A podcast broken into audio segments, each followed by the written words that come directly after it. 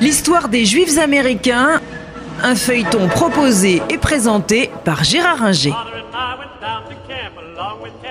Tout au long du 19e siècle, le judaïsme américain va connaître une progression euh, foudroyante et passer de quelques milliers de personnes à euh, plus de 5 euh, millions parce que les vagues d'immigration vont être considérables. Elles commencent doucement dans les années 1810-1820. Les premiers juifs qui rejoignent les petits groupes de séfarades qui sont euh, sur le territoire des États-Unis sont des juifs allemands qui quittent l'Allemagne dans les années 1810-1820 en raison de euh, la misère provoquée notamment par les guerres napoléoniennes. Puis un peu plus tard, dans les années 1820-1840, ils seront euh, plus nombreux, ces juifs allemands, a quitté le territoire de la Prusse notamment parce que le gouvernement prussien avait promis aux Juifs l'égalité complète qu'il ne leur accorde pas. Et les Juifs ne connaissent qu'une euh, certaine tolérance, mais pas plus. Et donc, beaucoup de Juifs estiment que la terre de la liberté pour eux, comme pour beaucoup d'immigrants, pour des raisons différentes, ce sont euh, les euh, États-Unis.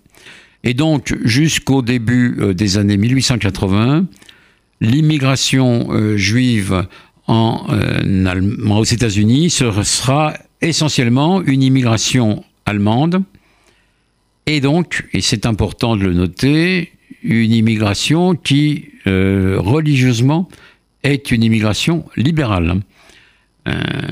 cela explique que ce soit le judaïsme libéral qui domine les euh, États-Unis encore euh, jusqu'à aujourd'hui.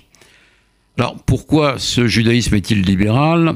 Bah, Parce que le judaïsme allemand est euh, depuis le début du 19e siècle essentiellement un judaïsme réformé qui s'éloigne, qui s'est éloigné de l'orthodoxie et c'est lui qui émigre aux États-Unis.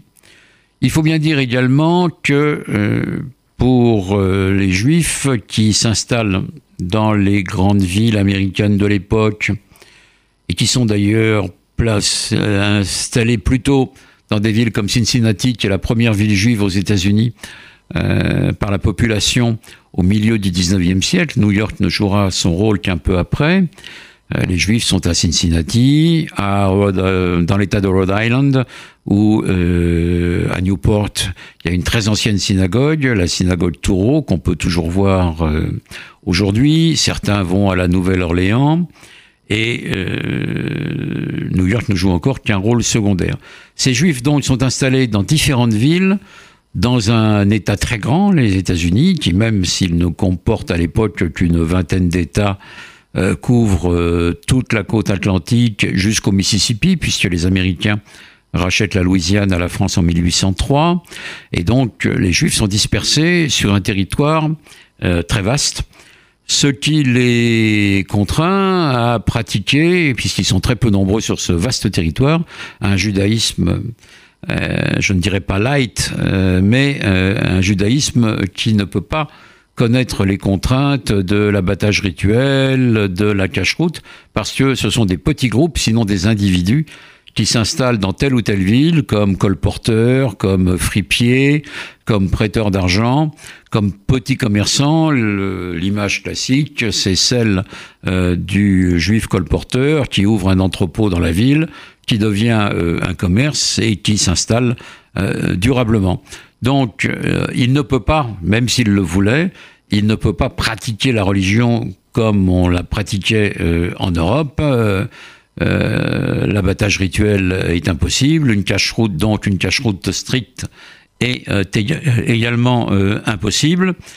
Et encore une fois, la plupart de ces juifs n'ont pas quitté le vieux continent et notamment l'Allemagne pour retrouver les contraintes qu'ils avaient en Europe. Donc, ils sont juifs, ils le savent, ils le veulent, mais ils pratiquent le judaïsme réformé à l'allemande euh, et non pas euh, comme dans euh, les ghettos des pays de l'Est qui de toute façon n'enverront leurs immigrants que plus tard.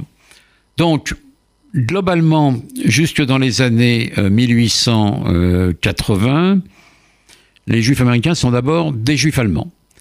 Alors, ils vont affronter la guerre de sécession en étant essentiellement du côté nordiste. Ils vont plutôt au nord qu'au sud, parce que la richesse est plutôt là, parce que le développement économique est plutôt là. Néanmoins, il y a quelques juifs qui vivent dans le sud. Je ne sais pas s'il y a eu beaucoup de soldats juifs dans euh, l'armée du général Lee, euh, l'armée sudiste confédérée. En tout cas, il y en a eu beaucoup dans l'armée du Nord du général Grant et d'Abraham Lincoln. Alors le général Grant, qui commande les troupes euh, nordistes, euh, les troupes yankees, n'aimait pas les juifs. Hein. Euh, quand il en trouvait, il leur demandait d'aller plus loin et il avait aucune envie de les voir. Il a fallu que Lincoln, qui lui naturellement n'était pas du tout antisémite, le rabroue et condamne ses faits pour que Grant accepte de reconnaître que les juifs peuvent s'installer là où, ils veulent. Donc c'est ce qui se passe et les juifs commencent à jouer un rôle en Amérique.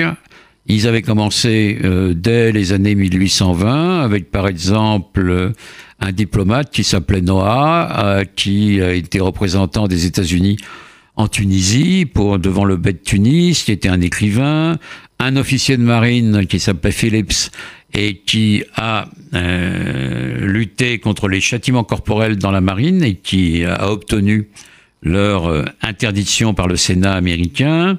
Mais c'est surtout euh, après la guerre de sécession que les Juifs vont jouer un rôle plus important dans la vie américaine, même si de grandes institutions juives ont été fondées avant, comme le Mnebrit, par exemple, qui a été créé en 1843 euh, et qui peu à peu va se développer.